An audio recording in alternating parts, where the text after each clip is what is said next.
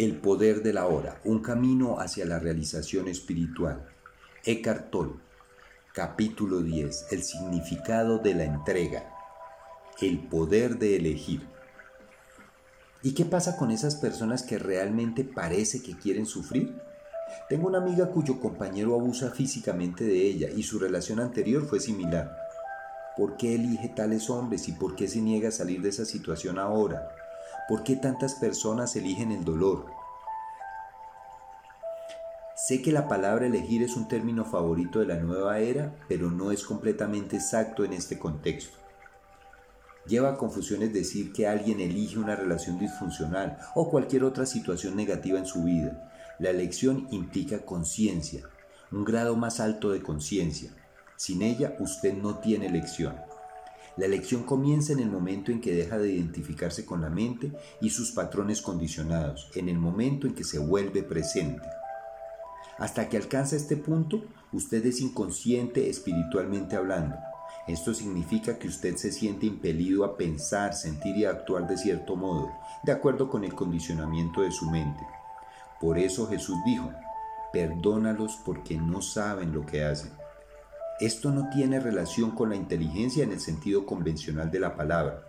He conocido muchas personas muy inteligentes y educadas que eran también completamente inconscientes, es decir, completamente identificadas con la mente.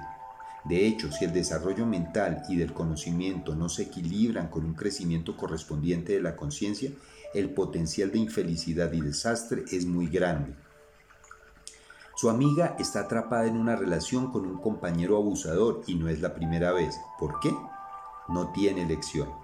La mente condicionada por el pasado siempre busca recrear lo que conoce y con lo que está familiarizada, incluso si es doloroso, al menos es familiar. La mente siempre se adhiere a lo conocido. Lo desconocido es peligroso porque no tiene control sobre ello. Por eso a la mente le desagrada e ignora el momento presente. La conciencia del momento presente crea una brecha, no solo en la corriente de la mente, sino también en el continuo del pasado futuro. Nada verdaderamente nuevo y creativo puede venir de este mundo excepto a través de la brecha, ese claro espacio de posibilidades infinitas. Así pues su amiga, al estar identificada con su mente, puede estar recreando un patrón aprendido en el pasado, en el cual la intimidad y el abuso están inseparablemente ligados. También puede estar actuando de acuerdo con un patrón mental aprendido en su niñez temprana, según el cual ella no es digna y merece ser castigada. Es posible también que viva gran parte de su vida en el cuerpo del dolor, que siempre busca más dolor del cual alimentarse. Su compañero tiene sus propios patrones inconscientes que complementan los de ella. Por supuesto, su situación es creada por ella misma. Pero ¿quién o qué es ese yo que está creándola? Un patrón mental emocional del pasado nada más. ¿Por qué convertirlo en identidad propia? Si usted le dice que ha elegido su condición o situación, está reforzando su estado de identificación con la mente. Pero su patrón mental es ella, es su propio ser. ¿Su verdadera identidad se deriva del pasado?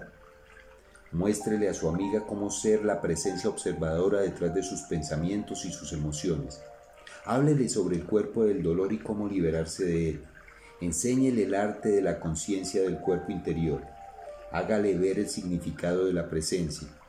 Tan pronto como sea capaz de acceder al poder de la hora y por lo tanto de abrirse paso a través de su pasado condicionado, tendrá elección.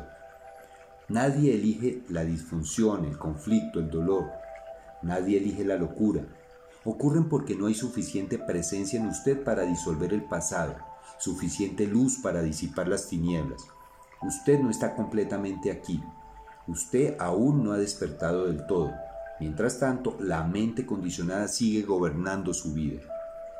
Similarmente, si usted es una de las muchas personas que tiene problemas con sus padres, si usted aún alberga resentimiento sobre algo que hicieron o no hicieron, entonces usted todavía cree que tenían elección, que podían haber actuado de forma diferente. Siempre parece que las personas tienen una elección, pero se trata de una ilusión. Mientras su mente con sus patrones condicionados dirijan su vida, mientras usted sea su mente, ¿qué elección tiene? Ninguna. Usted ni siquiera está ahí. El estado de identificación con la mente es gravemente disfuncional. Es una forma de locura. Casi todo el mundo sufre de esa enfermedad en grados diferentes. En el momento en que se dé cuenta de eso, no puede haber más resentimiento. ¿Cómo puede resentirse con la enfermedad de alguien? La única respuesta apropiada es la compasión. Entonces, ¿eso significa que nadie es responsable de lo que hace? No me gusta esa idea.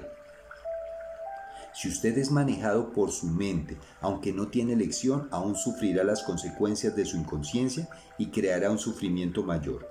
Usted llevará el peso del miedo, el conflicto, los problemas y el dolor. Eventualmente el sufrimiento creado así lo obligará a salir de su estado inconsciente. Lo que usted dice sobre la elección también se refiere al perdón, supongo.